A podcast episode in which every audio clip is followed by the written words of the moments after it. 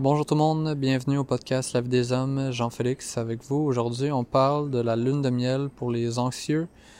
Donc, euh, petit rappel, c'est une phase euh, qui peut avoir différentes durées pour euh, chacun des styles d'attachement, mais en général, on va parler d'une phase qui commence environ à six mois de la relation jusqu'à environ deux ans. Cette phase va souvent être un miroir un petit peu de nos deux premières années de vie avec nos parents. Euh, une phase euh, de vie où on, recevait l'amour euh, complètement de nos parents. c'est comme si on pouvait pas vraiment faire quelque chose de, pas correct. Puis après, vers deux, ans environ, ben c'est là que commence la phase de conditionnement où on est puni pour qu'est-ce qu'on fait de mal, puis on est récompensé pour qu'est-ce qu'on fait de bien. Donc, euh, c'est possible de voir un lien dans le, dans, entre le développement de, de l'enfant et les styles d'attachement. Donc, euh, la raison pourquoi, dans le fond, pourquoi ça, c'est que dans le fond, nos parents étaient notre premier, premier attachement, première figure d'attachement dans, dans la vie de, de jeunesse, disons. Puis, en fait, c'est que c'est comme si quand on sort de, du nid familial, ben, on utilise les relations à l'âge adulte comme un, remplacement pour nos figures d'attachement primaires qui étaient nos parents dans l'enfance.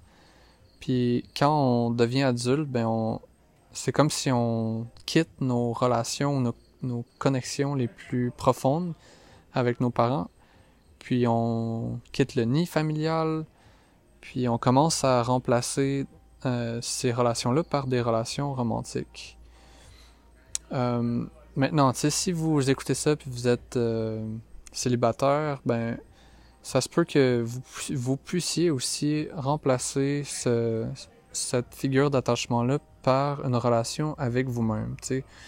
Donc, euh, c'est comme si vous, vous pouvez vraiment commencer à, à vous faire une place, puis vous, vous honorer vous-même, tu sais, puis de comprendre vos sentiments, vos émotions, vos besoins, vos limites, puis d'être capable de, de, répondre à tout ça euh, à l'intérieur de vous-même, puis en faisant ce travail-là, qui est vraiment un travail de plonger en profondeur dans votre euh, expérience de croissance personnelle, ben vous pouvez devenir votre, votre propre figure d'attachement.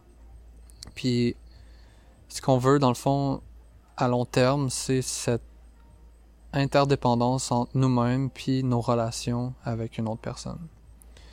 Donc, à propos de la phase de lune de miel, qui est la phase euh, où on a un peu les la vision en rose, si on veut, euh, puis qu'on sent un peu que l'amour est aveugle, c'est c'est ça qu'on parlait dans les euh, les épisodes précédents ben ça, ça vient tout ça de, de, de tous les neurotransmetteurs, le cocktail qu'on a parlé dans le passé euh, par rapport à cette phase-là qui est en place, puis que tous ces neurotransmetteurs-là qui sont en train de, monter en, en intensité, puis qui, qui changent vraiment notre, euh, notre vision de la vie, notre bonheur, tout ça, c'est comme c'est vraiment une phase intense pour ça. Donc l'anxieux qui est souvent connu comme le love addict, si on veut, ben, dans cette phase-là, il va vraiment se sentir comme un peu une addiction, tu sais, comme ils peuvent euh, ne pas honorer leurs responsabilités, euh, oublier un peu des priorités importantes, comme au travail, par exemple. Puis ils peuvent vraiment devenir hyper focus sur leur partenaire. Euh, puis ils veulent vraiment passer tout leur temps avec, avec leur partenaire. Puis ils se sentent vraiment déclenchés dans leurs émotions puis dans leurs blessures. Si jamais il y a leur partenaire se retire un petit peu puis est un peu moins présent dans la relation. Donc c'est vraiment un, comportement qui est très proche de quelqu'un qui vit une addiction à quelque chose, comme, euh, comme la drogue par exemple. Donc il y a vraiment un, pour les anxieux un besoin extrême de connexion. Euh, puis ils ont des symptômes qui peuvent s'apparenter à à ce qu'un un addict va vivre quand euh, il y a une phase où il est plus en contact avec euh, avec son objet d'addiction, comme la drogue par exemple. Puis des fois, ben, comme résultat, ce que ça va donner, c'est que ça va devenir euh, pas gérable pour la personne. Puis ça va affecter toutes les autres sphères de la vie, comme le travail ou les autres relations, par exemple, comme les relations d'amitié. Donc c'est vraiment important de reconnaître tous ces types-là de comportements quand ils arrivent. Donc la leçon importante durant cette phase, c'est pas de de défocuser sur les autres sphères de votre vie, puis de les, les négliger, parce que ça va vraiment être difficile pour vous quand vous allez arriver dans la phase de lutte de pouvoir, qui est la phase euh, suivante. Donc, vous voulez vraiment garder vos limites, euh, vos boundaries. Euh, vous voulez maintenir euh, des habitudes de, soins personnels puis de connexion personnelle assez fortes. vous voulez pas ignorer les différentes priorités dans votre vie, ça c'est certain. Parce que sinon, comme je le disais, le power struggle, la lutte de pouvoir après, ça va vous ramener dans une réalité qui risque d'être assez difficile donc, euh, vous voulez vraiment essayer de, de, prendre un inventaire fréquent de c'est quoi euh, votre, euh, disons, votre... À quel point vous êtes satisfait des autres sphères de votre vie assez fréquemment. Puis, assurez-vous que votre partenaire n'est pas votre seule source de comment vous répondez à vos propres besoins. Ensuite, c'est quoi les patterns de cette, cette étape-là? Donc, le premier, c'est de la préoccupation, souvent de penser à votre partenaire 24-7, euh, de rêver euh, ou de rêvasser en plein jour à propos d'eux. Donc, il y a comme un focus euh, qui est en quantité un peu excessive sur le, sur le partenaire. Ensuite, comme on parlait un peu plus tôt, ça amène un débalancement dans la vie. quand on défocus les autres sphères de la vie pour mettre le focus sur le partenaire ou la relation.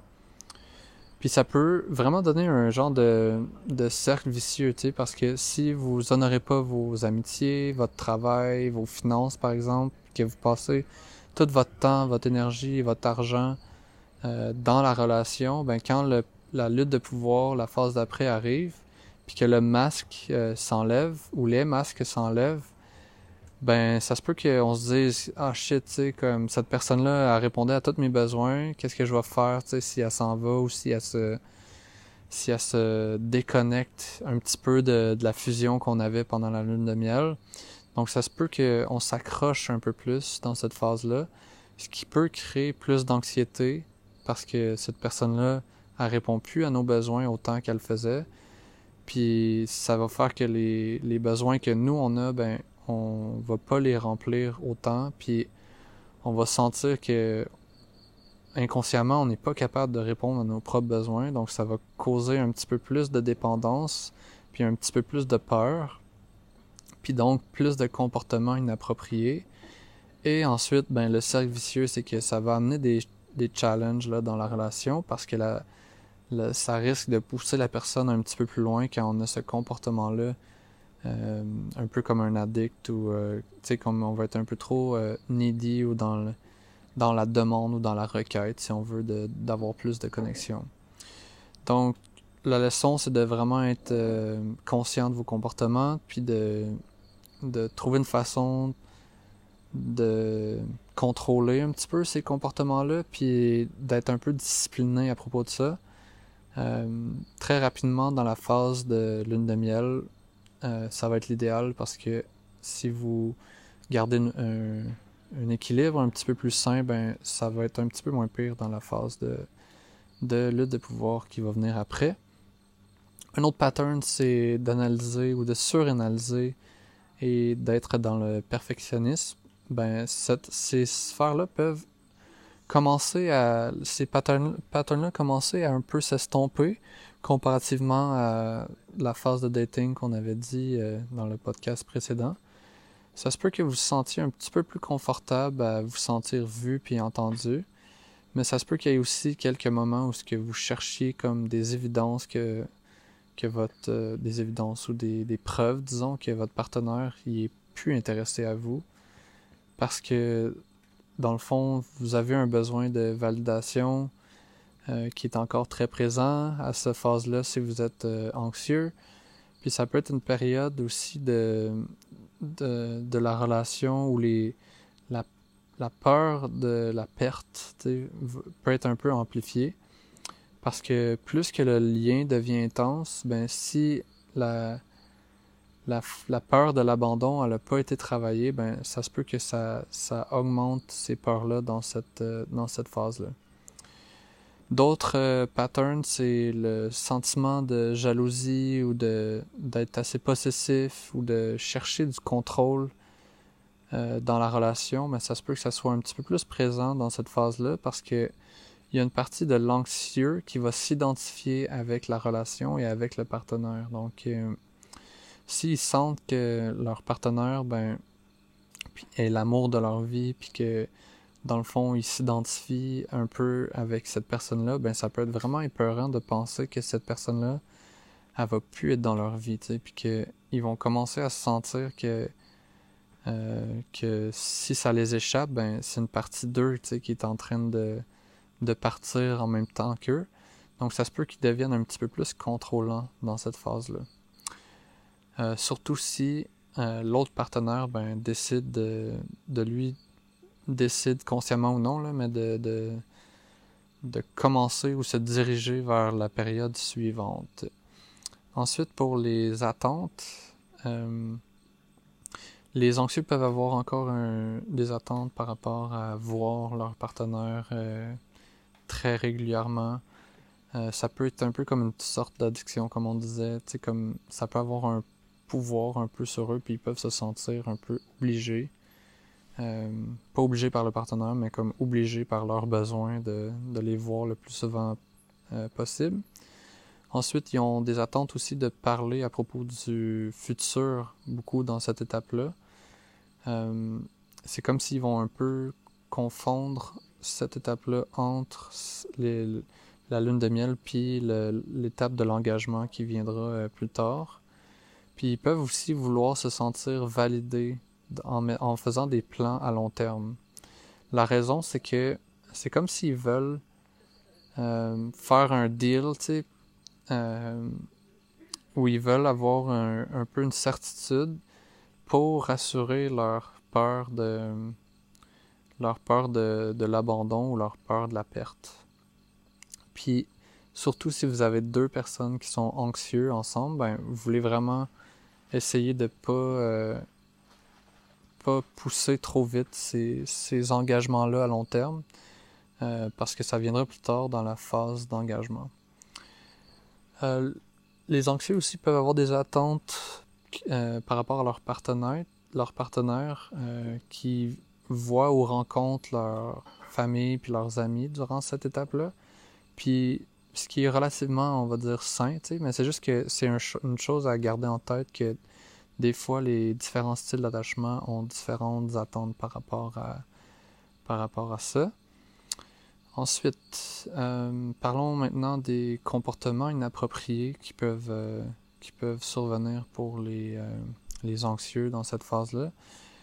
Il y a de la rancœur qui peut commencer à, à survenir, même si ça commence dans cette phase-là, puis que c'est minime, ben, c'est des fois des fois, par exemple, un anxieux peut sentir qu'il y a un manque d'équilibre entre euh, dans la dynamique de la relation. Euh, comme comme si mettons euh, l'anxieux ben il est dans un endroit où il donne beaucoup, ben il peut sentir que il y a un manque d'équilibre, dans dans sa vie à lui puis dans la relation. Puis la raison c'est que ça vient un peu souvent les, les actions d'un anxieux d'un endroit de codépendance.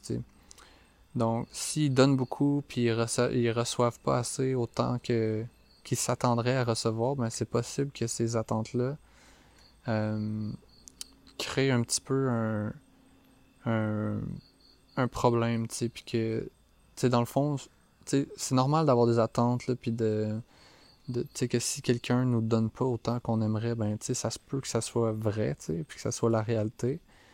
Euh, mais puis ça se peut vraiment que ces, attentes-là soient saines, mais c'est juste que des fois, les anxieux ont vraiment des attentes qui sont vraiment super élevées parce que eux, ils donnent énormément, tu sais, puis ils donnent beaucoup, donc ils sont ils s'attendent à ce que l'autre personne donne autant qu'eux, mais en fait, c'est qu'ils donnent pas nécessairement pour les bonnes raisons.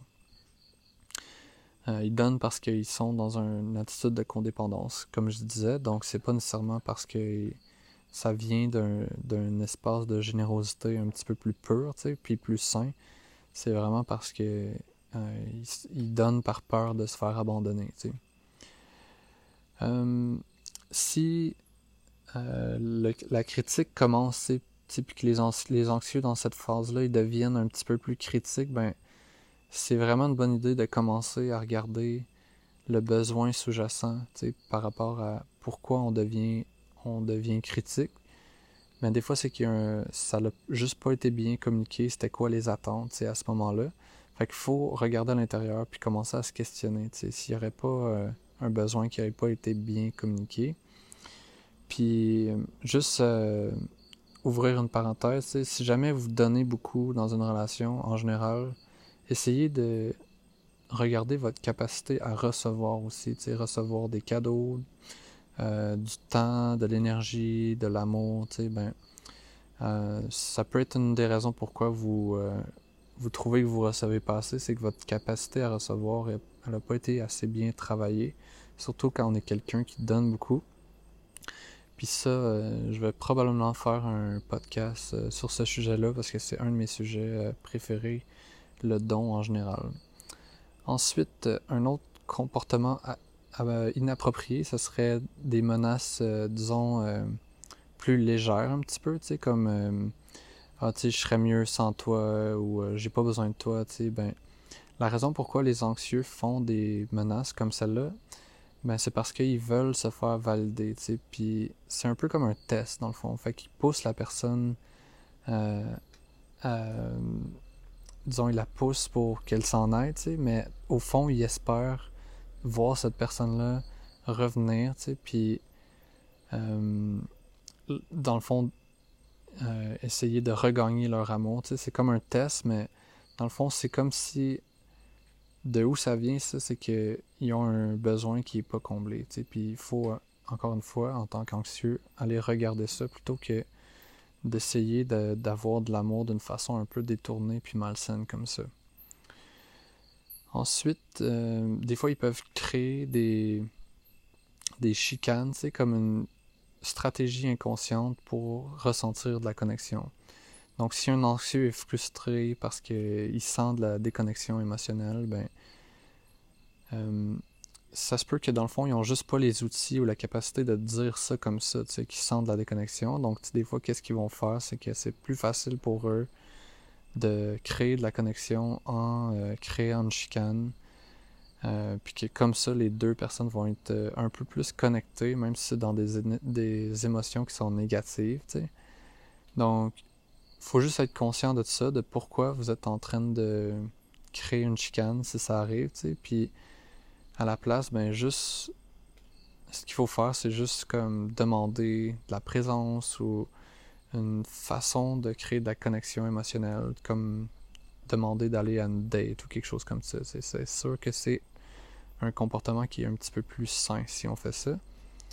Ensuite, un autre euh, comportement inapproprié, ben, ça serait euh, d'avoir un langage euh, méprisant, Donc, ça se peut que ça commence à sortir à la phase de lune de miel vers la fin, parce que l'anxieux, des fois, il peut avoir un, un deuil un petit peu de la lune de miel. C'est comme s'il aurait voulu rester là vraiment longtemps, tu sais, mais il sent que ça, ça commence à glisser entre les doigts. Donc, euh, tu sais, des fois, s'ils sont en train de dater un avoidant, ben, qui lui est en train d'entrer dans la phase de, de lutte euh, de pouvoir, ben, peut-être que l'anxieux, dans le fond, il comprend pas qu'est-ce qui, qui est en train de se passer, puis il va avoir des comportements euh, un peu inappropriés comme ceux qu'on est en train de parler. Ensuite, euh, un autre comportement inapproprié, ce serait des accusations. Donc, euh, dire ah, t'aimes quelqu'un d'autre, euh, tu, me veux plus, ou tu sais, comme tu veux plus de moi, ou quelque chose comme ça. Ben, des fois, les anxieux, ils peuvent pas comprendre pourquoi une personne peut être un peu distante, puis ils vont le prendre personnel, puis ils vont faire des accusations comme celle-là. Puis ça peut être assez frustrant pour l'autre personne qui a un autre style d'attachement parce qu'ils comprennent pas pourquoi les anxieux leur fait pas confiance dans le fond. T'sais. Puis ça peut aussi euh, les déclencher eux dans leurs émotions euh, ou dans leurs euh, blessures profondes. Donc, il faut faire attention à ça. Donc, pensez à c'est quoi vos attentes en premier, puis c'est quoi le, le, le, le, style d'attachement de votre partenaire? Puis, tu sais, à la place, ayez une conversation à propos de vos peurs, évidemment. Puis, puis c'est sûr que ça va être beaucoup plus sain de, de faire ça que de, de créer des accusations euh, qui peuvent être non fondées. Finalement, le dernier pattern, c'est que des fois, il peut avoir un, des invasions, un petit peu des limites, même si c'est dans un certain euh, niveau qui peut être assez bas, ben, euh, des fois, encore une fois, quand que, disons, un dismissive avoidant avec un anxieux pourrait commencer à se retirer tranquillement à cause qu'il est dans le, il s'en va vers la phase de lutte de pouvoir, ben comme le cerveau de l'anxieux va essayer de commencer à faire du sens de pourquoi la, personne euh, est en train de se retirer tranquillement, ben des fois on peut voir l'anxieux, par exemple, qui va prendre sa voiture pour passer devant la, la maison de son partenaire, euh, peut demander des questions euh, à des amis ou des amis d'amis de leur partenaire, un peu pour les espionner, ils peuvent, ils peuvent même regarder dans leur téléphone. Donc, euh, ça, c'est tous des comportements qui viennent de trauma du passé, puis c'est en fait un. C'est comme un mécanisme de défense ou un coping mechanism, tu sais, de. Un, c'est comme si c'est un comportement qu'on adopte de façon un petit peu automatique pour se faire sentir mieux, mais dans le fond, euh, ce que ce qu'on est en train de faire, c'est d'essayer juste de calmer toutes les peurs qui sont là, puis qui viennent du passé, tu sais, puis qui sont souvent inconscientes. Donc, si ça c'est vous, ben la solution, c'est sûr que c'est de trouver une façon d'être plus en contact avec vos émotions puis avec vos peurs. Donc, euh, une façon, par exemple, c'est de méditer ou trouver quelque chose qui va vous sortir de votre tête, donc faire du sport, par exemple. Euh, le breathwork, c'est super bon pour ça. Donc, euh, si vous êtes déclenché dans vos, dans vos peurs, ben, c'est vraiment important de trouver une façon d'en sortir. Puis une de ces façons-là, c'est de se reconnecter à son corps. Good. Alright. Donc, euh, merci d'avoir écouté ça. Puis on se dit à la prochaine fois. Bonne journée. Bye bye.